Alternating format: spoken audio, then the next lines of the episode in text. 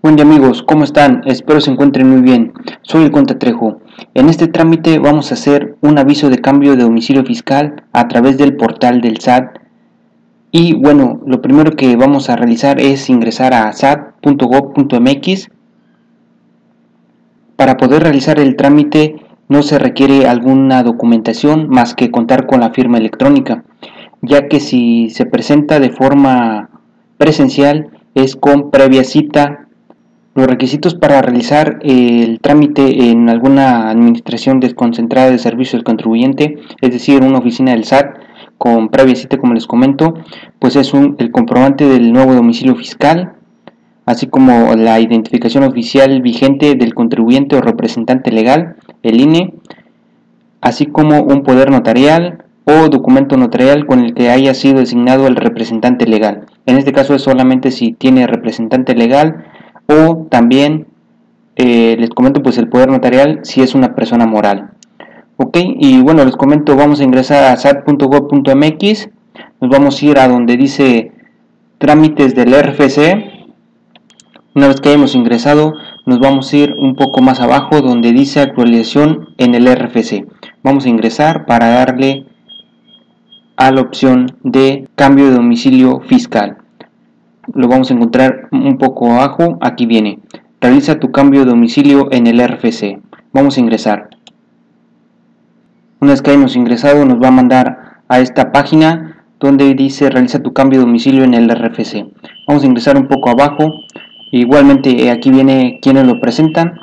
Eh, las personas físicas que establezcan su domicilio fiscal en un lugar distinto al último manifestado en el RFC, así como aquellos que deben actualizar datos que no impliquen un cambio de ubicación como teléfono fijo, teléfono móvil, correo electrónico, tipo de viabilidad, tipo de inmueble, etc.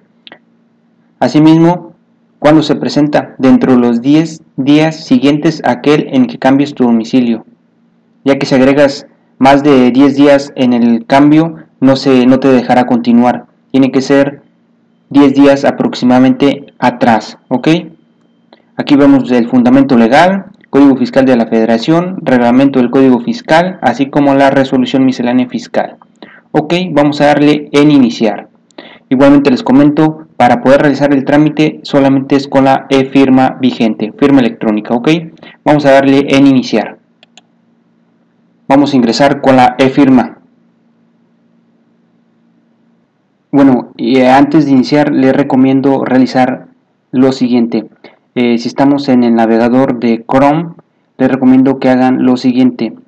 Nos vamos a ir acá donde aparece el link de la página y vamos a seleccionar una como un candadito. Nos va a dar ventanas emergentes y redireccionamientos. Y le vamos a dar en permitir. Esto es para que al final de que concluyamos el trámite nos genere el acuse. Del contrario, solamente podremos visualizar el número de folio, ¿ok? Luego ya que tenemos esto, le vamos a dar en cargar de nuevo. Ya que se haya cargado, igualmente nos va a mandar para continuar con el paso 1 del trámite. Lo primero que nos da para ingresar es los datos del representante legal. En este caso no aplica porque es una persona física. Eh, en este caso solo aplicaría para personas morales, ¿verdad? Bueno, vamos a darle un poco más abajo donde vamos a seleccionar la fecha del movimiento. Aquí es donde le digo que si agregamos 10 días, más de 10 días atrás, no nos deja continuar. En este caso el máximo para agregar es el 28 de agosto. En este caso voy a agregar el 1 de septiembre y si me va a dejar continuar. Aquí es importante para que lo consideren a la hora de ingresar los datos ok vamos a darle y vamos a dar en continuar.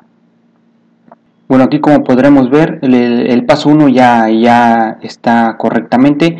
El paso 2 son los datos de la ubicación. Aquí vamos a llenar los nuevos datos que son de nuestro nuevo domicilio fiscal.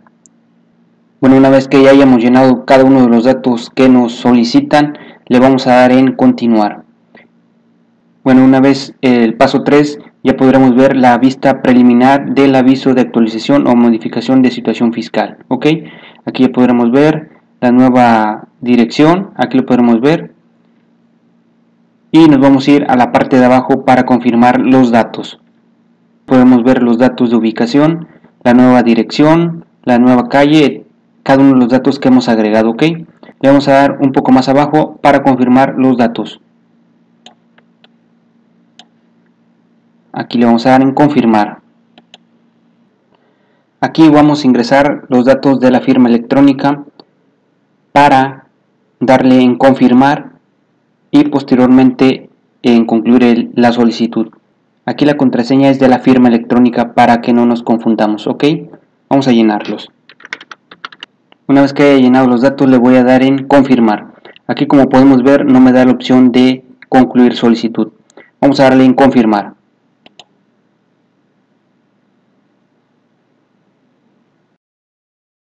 Nuevamente voy a agregar los datos de la llave privada de la firma electrónica. En este caso ya solamente me pide la, la contraseña. Y le voy a dar en concluir solicitud.